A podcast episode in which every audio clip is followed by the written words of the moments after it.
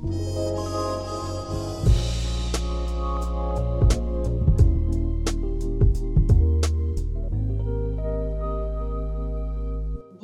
Henri Blocher. Bonjour Lydia Jäger. Je me réjouis de l'occasion qui nous est donnée pour nous replonger dans la pensée de Blaise Pascal, grand mathématicien, scientifique, philosophe du XVIIe siècle, qui a marqué votre itinéraire théologique. Nous avons déjà parlé hein, du contexte dans lequel euh, Pascal euh, fait son œuvre, donc on a longuement parlé du jansénisme, aussi de son expérience de foi, la nuit de feu. Mais maintenant, hein, il nous faut vraiment venir à l'ouvrage donc principal de Pascal. Les pensées, nous les avons déjà citées, mais je souhaite vraiment que nous puissions maintenant nous plonger dans les pensées et euh, passer du temps à, les lire, à, à les commenter, à réfléchir à partir de ces pensées. Pour commencer, je pense qu'il serait bien que vous nous situiez les pensées de Pascal. Pascal, après s'être engagé dans le combat des jansénistes contre les jésuites et après avoir écrit les provinciales, semble assez vite avoir nourri le projet d'une autre œuvre littéraire très différente euh, de, genre. Il a semble-t-il, médité d'écrire une apologie de la religion chrétienne destinée plus spécialement à ces libertins au sens du XVIIe siècle, ces livres penseurs, disons, qui, qu'il avait fréquentés dans sa période de mondanité. Alors il a commencé à travailler à cet ouvrage.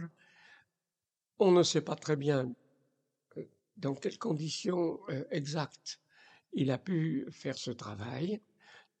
On a retrouvé à sa mort des, liasses, des liasses de papier euh, de tailles diverses sur lesquelles il avait noté des petites phrases, parfois des paragraphes entiers, parfois des ensembles correspondant à plusieurs pages euh, de,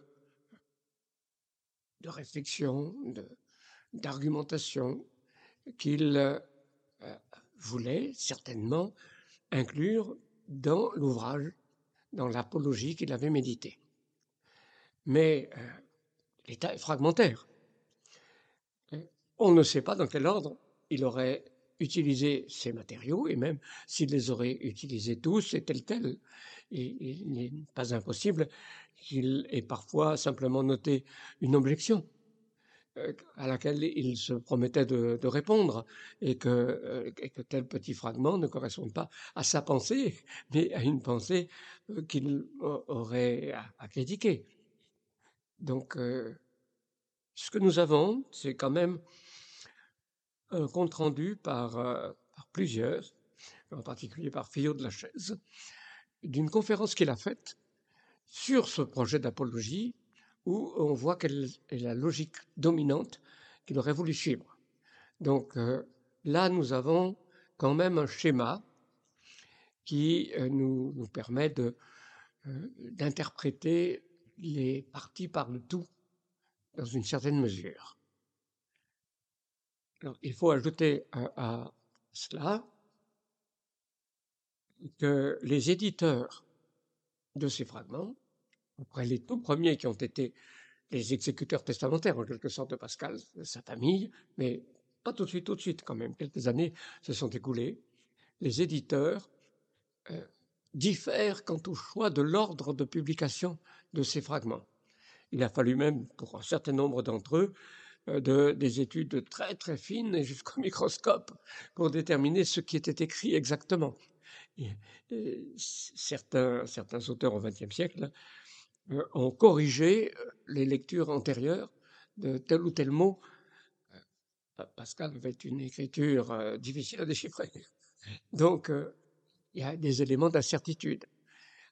Il y a aujourd'hui en France trois grandes manières de, classer et donc d'imprimer les pensées de Pascal, on a appelé pensées. C'est pas lui qui avait donné ce titre. Hein.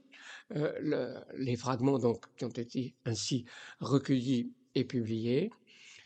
Il y a le classement qui a longtemps dominé à partir du début du XXe siècle, le de Léon Brunswick, qui renonce à retrouver l'ordre que Pascal aurait suivi. Il se contente d'un classement par, euh, par thème, euh, par euh, groupement, regroupement de thèmes, et qui est très commode. Pendant longtemps, la numérotation et le classement de Brunswick ont dominé jusqu'au moins au milieu du XXe siècle. Mais deux autres classements ont vu le jour. Il y en a un qui s'efforce de suivre vraiment l'exposé qui euh, a été euh, écouté par euh, quelques témoins qui nous ont rapporté quel était le schéma global que Pascal voulait suivre. C'est Jacques Chevalier qui a fait cette tentative. Albert Béguin, dans son livre sur Pascal, tient en haute estime cette reconstitution de Jacques Chevalier, qui était un catholique, pas totalement en sympathie quand même avec Pascal, trop thomiste pour l'être. Il était un peu, un peu plus marqué par la scolastique, mais quand même fort intéressant. Alors, Chevalier avait écrit un, assez gros ouvrage qui, m'a été fort utile hein, sur, sur, Pascal, mais avant de faire ce classement, et, et, et là la, la numérotation branchée dans son livre. Mais par la suite, il a adopté ce classement et les références d'Albert Béguin dans son livre sur, euh, sur Pascal sont à euh, cette édition Chevalier. Elle est aujourd'hui très peu répandue. J'ai l'impression que presque personne ne s'y réfère. Et le troisième type de classement a été celui que surtout l'AFUMA a réussi à imposer. Beaucoup de gens aujourd'hui se réfère plutôt à la FUMA, qui lui se réfère à l'élément le plus objectif que l'on ait entre les mains, la manière dont euh, les, liasses étaient constituées, les, bouts de papier étaient collés les uns aux autres, d'après le témoignage donc des, exécuteurs testamentaires, disons, de Pascal. Euh, on, a, on a des données, on a euh, deux exemplaires de, de cet ensemble recopié, un exemplaire à la Bibliothèque nationale. On a, on a quelques données objectives et la FUMA, euh, qui a aussi utilisé les travaux de Tourneur, la FUMA a donc lui édité avec une autre numérotation de nouveau les, les pensées de cette façon. Et Michel Leguerne a repris en gros le traitement de la FUMA, mais en l'améliorant un petit peu, en le corrigeant un petit peu, avec encore d'autres numéros pour, les penser. Mais dans la collection Folio, c'est son édition euh, qui a été choisie de, de Le Donc c'est très proche de la FUMA, mais quand même c'est un peu différent. Voilà la situation des éditions des, des pensées ce qui ne simplifie pas euh, la, tâche de référence quand on écrit sur Pascal. Je me permets d'ajouter qu'il y a aujourd'hui une édition savante euh, sur Internet hein, qui est très pratique en fait à utiliser, qui permet euh, facilement la recherche aussi des fragments et qui met donc en concordance les différentes numérotations. Donc là, ah il y a un outil voilà, alors moi je ne l'ai pas utilisé, donc euh, merci de nous donner ce renseignement. Mais... un auditeur qui aurait envie de lire les pensées, quel conseil lui donner pour, euh, pour un premier accès? Par où commencer? Parce que justement, ça paraît un peu arbitraire. Par où commencer Comment s'y prendre? Étant donné qu'il s'agit de fragments assez éparpillés, en un sens, on peut dire, on commence où l'on veut. Euh, ce n'est pas rien, rien n'est interdit à cet égard. Je pense pour ma part que c'est sur la contradiction de l'homme, grandeur et misère de l'homme, que c'est le, plus sûr de commencer. Là, euh, on est dans du, Pascal, c'est pascalien, les, les, choses qui sont les plus originales chez lui, qui tout de suite sont, sont en prise avec les, les efforts de, de connaissance de soi, les réflexions sur l'existence humaine que nos contemporains peuvent aussi entretenir. Donc, euh, il me semble que c'est un, un, portail d'accès qu'on peut favoriser. Euh, il y a des remarques, c'est par elles que commence Brangy, par exemple, qui sont sur l'esprit de géométrie, l'esprit de finesse, sur euh, l'usage de la raison en général. Il me semble que ce n'est pas le plus intéressant, en tout cas pour un, chrétien qui veut s'initier à la lecture de Pascal. Et il y a d'autre part une partie euh, vraiment assez, assez lourde euh, d'études des prophéties bibliques, du livre de Daniel par exemple. il a vraiment travaillé ces questions-là sur l'exégèse juive de différents textes prophétiques. C'est quand même un peu technique. À mon avis, ce n'est pas non plus par là que le lecteur peut commencer le plus utilement. Alors, euh, maintenant, une question plus personnelle euh, pour vous. Quel est votre fragment préféré? Alors, fragment préféré, j'en ai vraiment beaucoup, trop pour oser euh, répondre de, manière trop, trop nette. mais bon, je, citerai simplement deux, deux, deux, pensées. L'une, parce que c'est la finesse psychologique de de Pascal qui apparaît. Et je trouve que c'est tout à fait euh, remarquable. Donc cela, cela me, euh, me rend Pascal proche. C'est le fragment euh, sur notre rapport à la postérité. Nous sommes si présomptueux que nous voudrions être connus de toute la terre et même des gens qui viendront quand nous ne serons plus et nous sommes si vains que l'estime de cinq ou six personnes qui nous environnent nous amuse et nous contemple. C'est souverainement lucide, vraiment, ce, décalage. Voilà. C'est le genre de, perception de la nature humaine, avec ses, contradictions, ses, tensions, hein, euh, qui, euh, qui est vraiment si remarquable chez Pascal. Puis alors un passage que j'apprécie vraiment, vraiment beaucoup, c'est le passage sur les trois ordres, qui, qui, qui est à mon avis un des plus beaux, et il est assez long, mais je crois que je ne peux pas résister à la tentation de vous le lire en entier.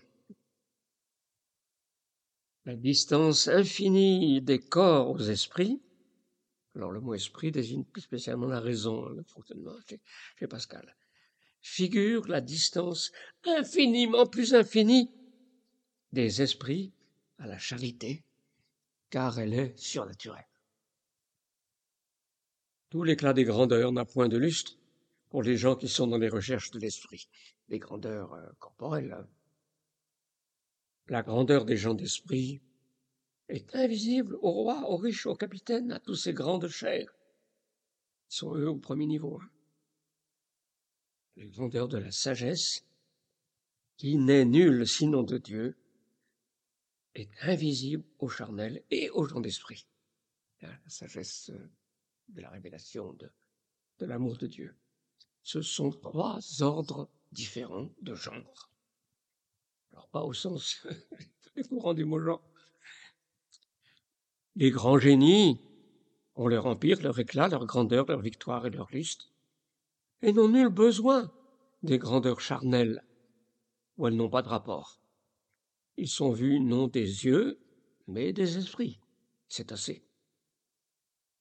Les saints ont leur empire, leur éclat, leur victoire, leur lustre, et n'ont nul besoin des grandeurs charnelles ou spirituelles au sens intellectuel, où elles n'ont nul rapport, car elles n'y ajoutent ni, ni ôtent. Ils sont vus de Dieu et des anges, et non des corps ni des esprits curieux. Dieu leur suffit. Archimède, sans éclat, serait en même vénération. Il n'a pas donné des batailles pour les yeux, mais il a fourni à tous les esprits ses inventions. Oh, qu'il a éclaté aux esprits.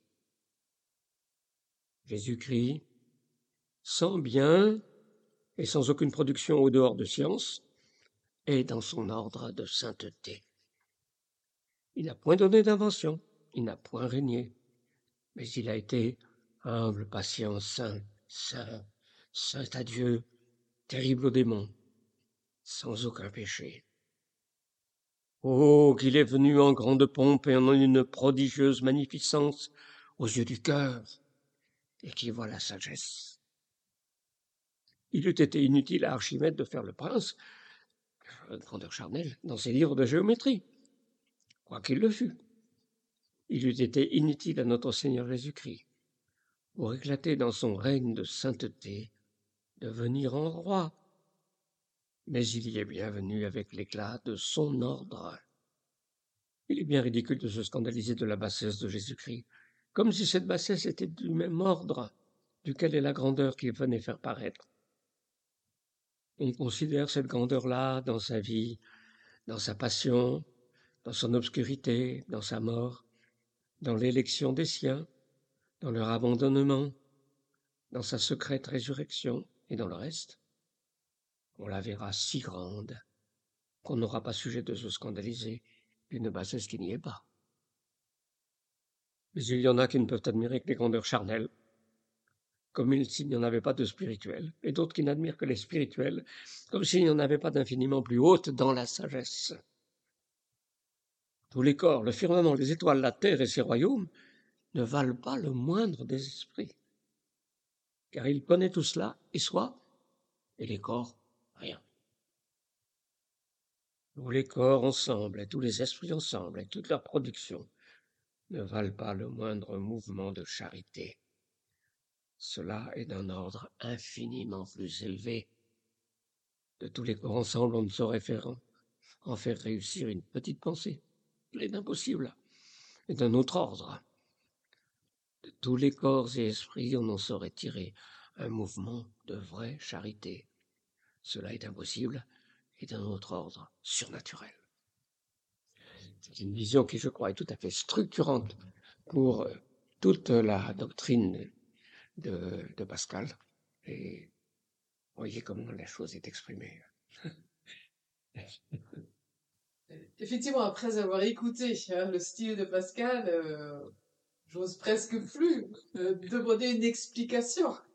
Et pour lecteur qui aura peut-être, ou l'auditeur plutôt, hein, donc qui aurait euh, quelques difficultés disons, à suivre hein, cette envolée de Pascal, pourriez-vous essayer de résumer alors dans des mots peut-être plus explicites? Donc ce que signifient ces trois ordres dont parle Pascal Il me semble que la stratégie de Pascal dans ce passage, c'est de se servir de la différence qui est, facilement perceptible par la plupart de ses lecteurs entre les corps et les pensées pour illustrer la, différence radicale de ce qu'il appelle sagesse et charité, l'ordre surnaturel que produit la grâce en nous, par rapport à toute l'activité intellectuelle euh, de, des êtres humains que c'est là sa stratégie. L'exemple d'Archimède est très clair. L'Archimède a une gloire euh, qui ne tient absolument pas euh, aux grandeurs charnelles, nombre de divisions, toutes, les, pièces du palais, etc., qui, font la gloire des rois, par exemple.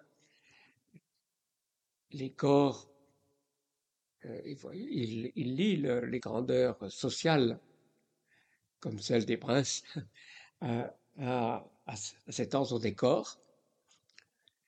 Et il élève au-dessus de cet ordre-là le prestige de la pensée qui se libère de ses conditionnements purement matériels. Et je pense que beaucoup peuvent suivre, en effet, tous les corps ensemble, il ne peut surgir la moindre petite pensée. L'univers simplement matériel euh, est, immense, mais il ne, comprend rien, il ne sait rien. Et par la pensée, je, le saisis, je le domine, par le simple fait que je le connais, que je le pense. Ça, c'est, l'intuition aisément reçue que Pascal appelle, en quelque sorte, illustre, et euh, sur quoi il s'appuie. Mais justement, cette intuition, aujourd'hui, elle n'est plus perçue. Beaucoup de contemporains diraient que, bien sûr, on peut sortir la pensée. Des oui, oui, alors, euh, je, crois que c'est une pure illusion, euh, que, que c'est un présupposé idéologique. Ils ne veulent pas admettre autre chose que la matière. C'est un présupposé, en sorte de foi, en tout cas, postulat, qu'il n'y a que la matière et donc, pour exprimer la pensée, pour euh, expliquer l'origine de la pensée, il refuse toute autre hypothèse. Il me semble que c'est plutôt comme ça que ça fonctionne chez ceux qui euh, refusent de saisir ce qu'il y a de transcendant par rapport euh, aux relations matérielles dans la pensée. alors, ils, diront non, et moi je, leur dis non. je dis non à leur non, et je, pense que Pascal a, raison dans ce qu'il dit à cet endroit et que nous pouvons en effet nous appuyer sur, ce qu'il dit. Qu'est-ce que vous appelez le transcendant dans la pensée? Le, fait que la pensée est d'un autre ordre. Le choc de deux, de deux particules ne sera jamais une pensée. Il y a un juge du vrai et du faux, du bien et du mal qui, se, qui intervient dès qu'il y a pensée et, qui ne peut pas être simplement le produit du, choc de particules euh, plus ou moins élémentaires. Je, sais, mais vraiment, j'analyse. Et c'est une intuition de ma part.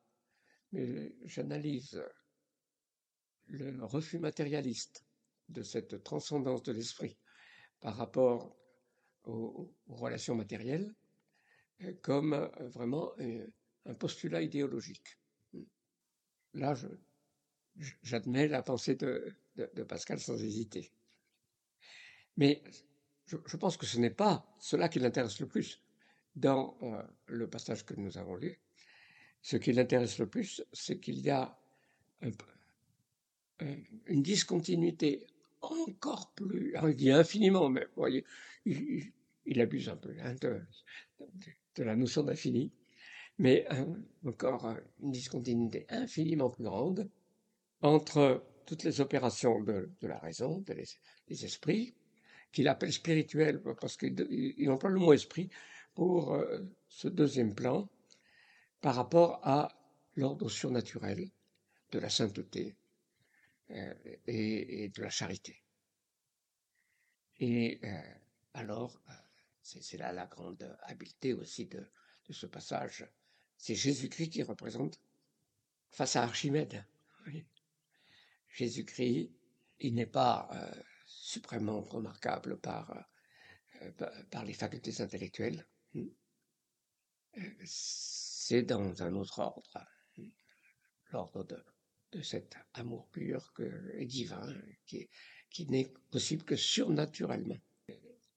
Nous avons, me semble-t-il, chez, Pascal, un amalgame, un entrelac, une interprétation mutuelle des, des deux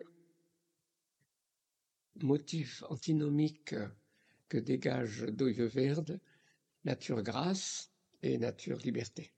Vous pouvez peut-être dire à nos auditeurs qui est Doyeverde et... C'est le philosophe néo-calviniste d'Amsterdam et euh, il a analysé la manière dont fonctionne la pensée dans, diverses cultures.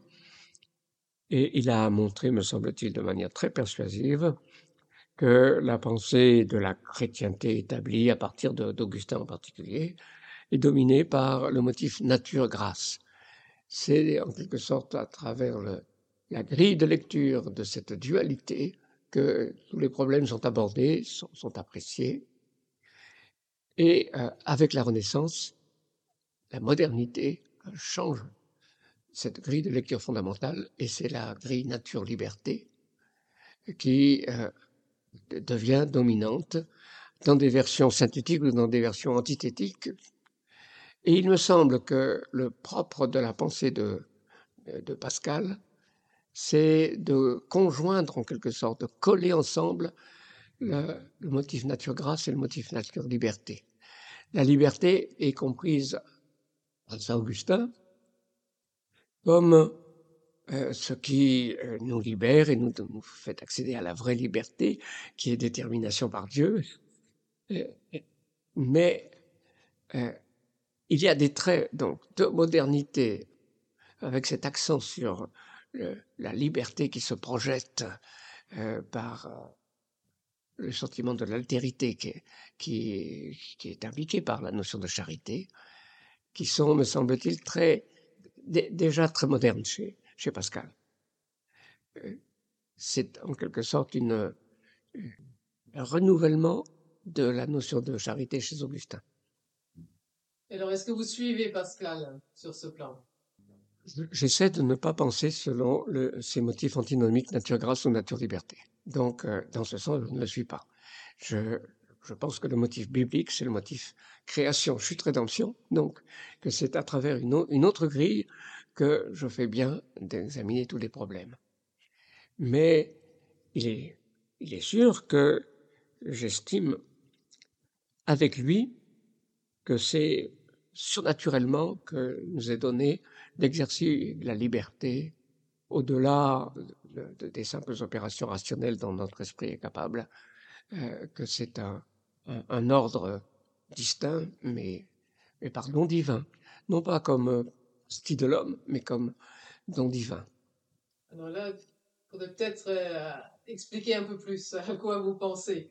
Parce que donc la raison elle-même est, déjà une forme de liberté par rapport. Oui, oui, oui, oui, oui, oui je, je... Chimique, c'est une autre liberté ou?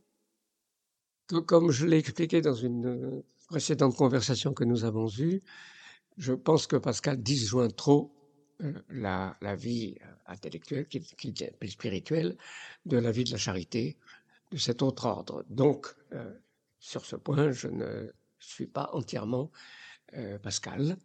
Je, je pense qu'en effet, le mouvement de la liberté euh, divinement donné à, l'être humain comme l'être en image de Dieu s'exprime dans l'œuvre de la raison.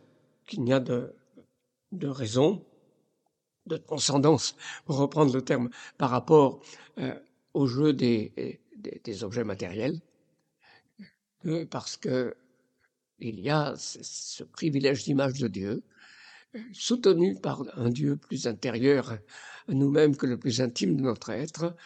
Donc, euh, c'est déjà au plan euh, des esprits, au sens que Pascal mettre en œuvre du terme. Mais euh, en même temps, je, je suis très, très reconnaissant à Pascal d'avoir marqué à la fois que le mouvement de transcendance de l'esprit humain euh, est possible par la grâce de Dieu dans la situation de l'humanité pécheresse. C'est la grâce de Dieu intervenant qui seul rend cette euh, transcendance vraiment libérée et, qu'elle a la forme de la charité, c'est-à-dire euh, du, don à l'autre, à l'autre personne. Euh, cela est très peu présent chez Augustin. Et, je suis donc reconnaissant à, Pascal de l'avoir marqué. Chez Augustin, l'amour est euh, possession d'un bien, désir d'un bien à posséder euh, auquel s'unir. Et l'amour est très très peu la reconnaissance d'une altérité tenue dans sa distinction.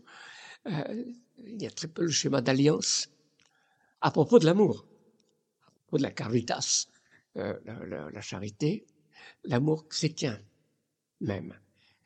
c'est un amour qui est réglé selon l'échelle ontologique que j'évoquais précédemment. Euh, il, convient que nous désirions selon son degré d'être l'objet qui est le bien auquel nous aspirons. Alors absolument Dieu seul, puisque c'est le seul être absolu, et, relativement, selon leur ordre, selon leur place dans la grande hiérarchie, les différents biens créés. Euh, et l'amour comme alliance avec l'autre personne, nouage de liberté euh, dans l'engagement réciproque. C'est peu chez Augustin. Il ne l'a pas vraiment perçu. C'est déjà beaucoup plus présent chez Pascal. En partie parce que, parce que la modernité a fait émerger plus fortement le sens du sujet de la personne qu'à l'époque d'Augustin. Et euh, à ce sujet, je, je m'approprie, si vous voulez, euh, bien que je récuse la séparation, à mon avis, trop forte qu'il a faite entre l'intellectuel et la sainteté, je, j'accueille quand même l'accent qu'il a mis sur la charité, son, mystère d'être hors de soi, l'accomplissement hors de soi par euh, l'engagement d'alliance avec l'autre. Hmm? Cela, cela, je trouve que c'est, c'est pascalien et euh, que c'est bien l'œuvre que seule la grâce accomplit. L'être humain et, l'être humain, donc jamais isolé, mais toujours en rapport avec l'autre. Et dès la création, c'est déjà l'œuvre de la grâce dans l'état de création. Alors, je, pense que dans l'état de création, cela été déjà valable. Oui, oui, déjà. Mais le besoin de la, de l'intervention divine pour cela est redoublé dans la rédemption. Parce que dans la création, c'est la situation initiale. Alors, ce n'est pas indépendamment de Dieu. Et il y a une alimentation perpétuelle de la grâce de Dieu, donc c'est déjà pas grâce. Et pas grâce vraiment divine dans la vie humaine. Si, si Adam euh, euh, peut, peut, aimer Ève, comme Dieu l'y appelle, c'est grâce divine, d'emblée avant toute chute. Mais dès que la chute est intervenue, dès que l'homme s'est bloqué, a, perdu ce secours, alors il faut une intervention redoublée de Dieu pour le libérer. Donc, euh, Pascal, effectivement, de la sagesse divine, de la charité. Oui. J'avoue que dans l'extrait que vous avez lu, je n'ai pas entendu l'accent sur être hors de soi, cet accent de relation. Est-ce que c'est ailleurs hmm. qui définit la charité ou est-ce que j'ai peut-être mal écouté votre lecture? Je, pense que c'est ailleurs qu'on trouverait suffisamment de, données pour affirmer que, c'est bien sa notion de charité. Que, que, là, il euh, dépasse nettement Augustin. Alors, les réformateurs ne seraient pas si loin, mais peut-être dégagent-ils davantage encore le sujet humain que même Luther et Calvin il y a un sens de cette subjectivité humaine dans sa, différence qui est particulièrement aiguisée chez Pascal. effectivement, ce thème des trois ordres, il fallait y venir. Commencer par là. Et c'est très bien. Je voudrais maintenant venir au fragment qui est, je pense, hein, le plus célèbre des pensées et euh, que l'on est venu d'appeler le pari de Pascal. Mmh. Parle du constat qu'il n'y a aucune préférence rationnelle ni pour ni contre l'existence de Dieu. En joueur avéré, il faut donc choisir l'option qui permet le gain possible le plus élevé. Il faut croire en Dieu, car en choisissant Dieu, le gain possible est infini, la vie éternelle, et la perte possible, la vie terrestre, est finie, qui ne pèse pour rien face à l'infini. Alors, on interprète couramment le pari de Pascal comme un raisonnement purement pragmatique. Votre, votre interprétation, si je suis bien informé, en est autre. Pourriez-vous en expliquer la différence? Pourquoi euh, pensez-vous justement que cette interprétation d'un argument purement pragmatique n'est pas la bonne? Oui, alors je, crois au contraire que l'intention de Pascal, euh, c'est de construire une obligation rationnelle pour... Euh, il s'adresse aux libertins qui prétend que, bon, il peut très bien continuer comme ça, que l'existence de Dieu n'est pas sûre, alors euh, finalement il n'a pas besoin de se soucier de la chose. Alors tout l'effort de, de Pascal, c'est de lui montrer qu'il doit choisir et s'il veut être rationnel, il doit choisir pour Dieu. Et il utilise pour cela les découvertes qu'il a faites en mathématiques, en calcul des probabilités.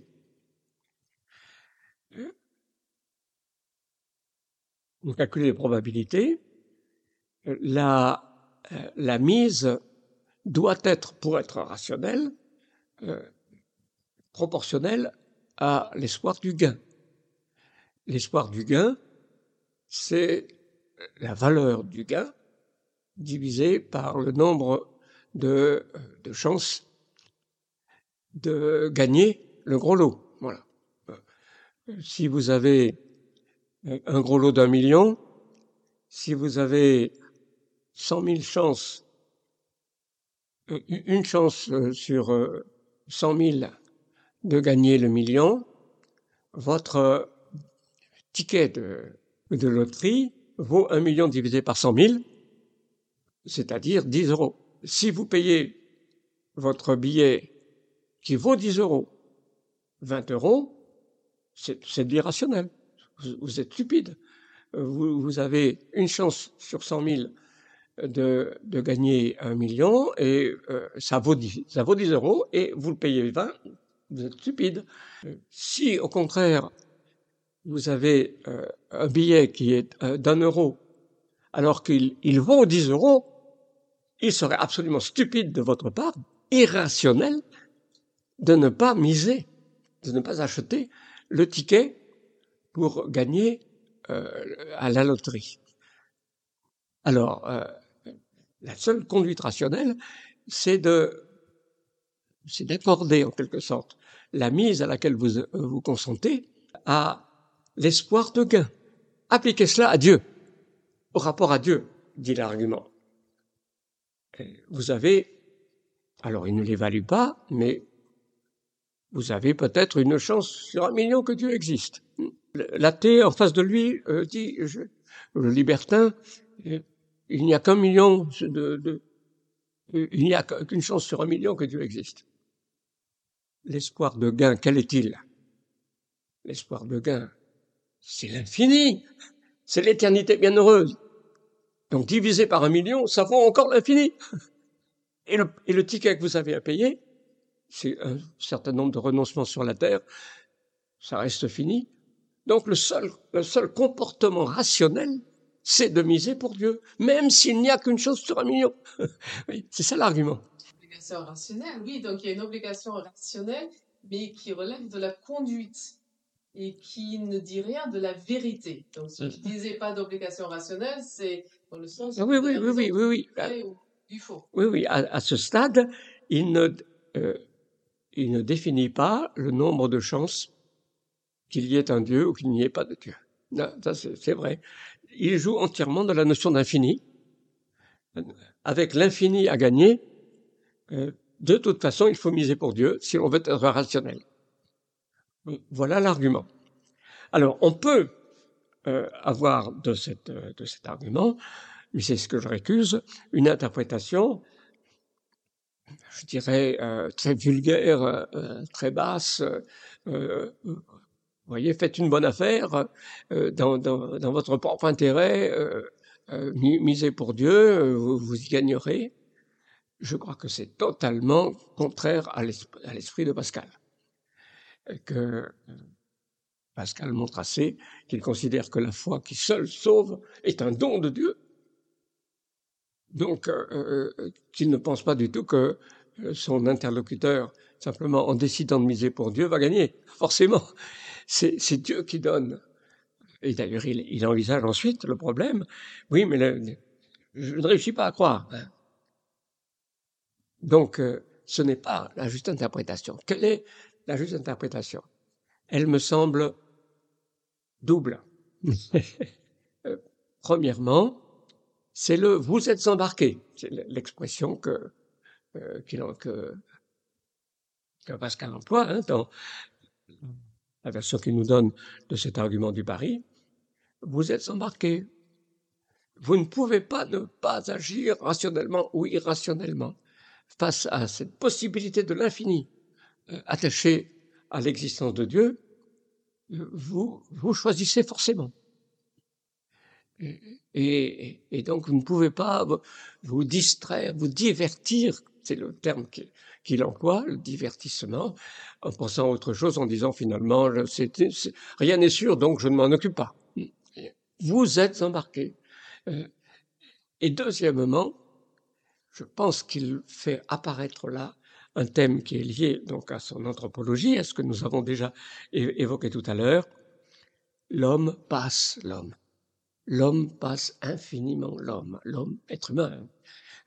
Il y a une transcendance en l'homme qui ne peut pas être satisfaite simplement des biens de cette terre. En faisant apparaître que l'homme ne peut pas échapper à un choix devant l'infini, euh, il fait apparaître que qu'il y a dans l'humain plus que l'humain. C'est cette vocation euh, supérieure qui euh, me semble être l'élément qui, que, très habilement, en utilisant le calcul des probabilités, euh, il fait ressortir. Hmm. Est-ce que vous pensez que cela répond à l'objection d'André Comte-Sponville, qui justement face au pari de Pascal dit « je ne suis pas joueur, je suis esprit.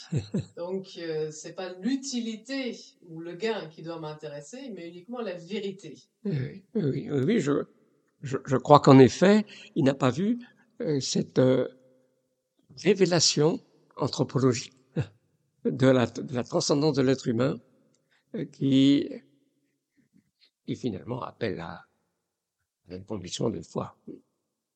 Je pense que c'est un point aveugle, en effet, pour André Comte-Sponville. Je voudrais maintenant venir troisième thème, thème majeur aussi dans, dans les pensées, c'est le thème du péché. Le péché joue un grand rôle dans le projet d'apologie que sont les pensées. Et je cite encore Pascal, nulle religion que la nôtre n'a enseigné que l'homme naît en péché, nulle secte philosophe ne l'a dit, nul n'a donc dit vrai. Pourquoi cet accent sur le péché chez Pascal? Il me semble que euh, l'accent sur le péché est corrélatif de l'accent sur la grâce. D'autant plus je me reconnais dans le péché, euh, pécheur euh, invétéré, capable de me libérer de mon péché par moi-même, d'autant plus j'ai besoin de la grâce. Et je ferai ressentir donc euh, la, la, souveraineté de la grâce dans mon salut. Donc il me semble qu'il est augustinien d'insister sur le péché. alors c'est le cas chez Augustin, malgré son optimisme ontologique que j'ai évoqué tout à l'heure. Et c'est, euh, me semble-t-il, le cas chez Pascal aussi. Et cela vaut aussi de la réforme magistérielle, au moins à un certain degré. Oui, parce qu'on dit euh, souvent hein, que les protestants ont une conception plus aiguë de la mmh. corruption de la nature humaine par le péché par rapport aux catholiques. Donc peut-on dire que Pascal est protestant sur ce point ou est-ce qu'il reste dans l'intérieur de, qu'est la théologie catholique? Je pense qu'il y a accord fondamental, avec une nuance que je vais essayer d'apporter dans un instant, mais euh, accord fondamental entre le jansénisme et la réforme de ce point de vue-là. Je, pense qu'en effet, un, des traits par lesquels le catholicisme le plus, officiel et institutionnel a, senti que, le, jansénisme le menaçait, que c'était une, étrangeté qu'il fallait euh, éliminer, ça a été cet accent sur euh, le péché, le péché humain, ce, qui correspond dans le livre de Lucien Goldman que j'ai évoqué à la vision tragique. Il, parle de la vision tragique qui est celle du jansénisme de, Pascal et de Racine. Euh, alors il l'interprète en marxiste du porte-à-faux dans lequel se trouvait la noblesse de robe sous le règne de Louis XIV, du porte-à-faux socio-économique, hein, parce qu'il cherche quelque chose dans l'infrastructure pour expliquer euh, euh, ce qui se traduit dans l'idéologie, mais euh, il a reconnu ce, caractère tragique. Je pense que cela n'a pas été toléré, c'était très opposé à l'optimisme conquérant des jésuites, à leur très grande indulgence pour tous les grands de ce monde. Je pense que le catholicisme, effectivement, a sous-estimer la, corruption due au péché, et en particulier avec ses effets sur le libre arbitre et, sur le fonctionnement de la raison, et que le jansénisme a réagi la contre. Hmm? Que ça a été un point d'opposition qui rapproche au moins le jansénisme de la réforme. Le péché hein, est souvent un point d'achoppement dans l'annonce la, de l'évangile. Hmm. Est-ce que nous pourrions trouver de l'aide chez Pascal, peut-être aussi pour dire le péché, disons, à nos contemporains? Alors, je l'annonçais il y a un instant, je pense quand même qu'il y a un certain décalage. Ça ne se voit guère chez Pascal, mais quand même catholique comme il est, comme il est resté. Je pense qu'il trouve euh, finalement le plus grand péché dans le schisme par rapport à l'Église et que l'autorité maternelle de l'Église euh, pèse très très lourd et que l'interdiction des que l'Église a édicté de certaines choses lui, lui pèse et euh, détermine son sens du péché, là où la réforme, s'en tenant à l'Écriture sainte, euh, dirait non, non, c'est la liberté du chrétien. Donc il y a quand même là des différences aussi qui sont sensibles et qui peuvent compter dans notre présentation à nos contemporains du thème biblique du péché. Nos contemporains ont souvent une, résistance très très euh, viscérale à, la notion de péché parce qu'ils ont euh, encore un certain conditionnement euh, du vieux catholicisme avec ses interdits finalement peu public et, tout spécialement rapporté à l'usage de la sexualité. Euh, je pense que, que même Pascal n'était pas totalement indemne de ce, a priori euh, trouvant dans la sexualité. Alors c'est Jésus Augustin aussi, hmm. mais c'est très très présent dans les premiers siècles, dès le deuxième siècle de notre ère. Cela se perçoit, je crois que ce n'est pas biblique, mais que c'est très, très, très, très prononcé pratiquement chez tous les pères de l'Église. Euh, donc, euh, cela a continué dans le catholicisme jusque vers le milieu du XXe siècle. Depuis, les choses ont fortement changé, mais euh, nos contemporains ont encore cette idée à l'arrière-plan, et euh, donc euh, nous pouvons, quant à nous, marquer bien la, la différence, l'écart entre cette notion du péché que, la, charrie encore notre culture et, la notion biblique. Hmm? Sur ce point, je pense que nous n'avons peut-être pas une aide directe de Pascal, mais c'est au moins la, la recommandation que je ferai en général. Alors, en ce qui concerne Pascal, c'est euh, essentiellement ce qu'il a dit du péché originel, euh, qui me semble toujours d'actualité. Je l'ai beaucoup utilisé dans mon livre sur le péché originel. Euh, vraiment, il, il, est là, il est très pascalien dans, dans son axe principal. Alors, je vous remercie euh, beaucoup, Henri Blocher, pour tous ces éclairages que, mm-hmm. que vous nous avez apportés sur Pascal. Merci, Henri Blocher, et à bientôt. Merci, à bientôt.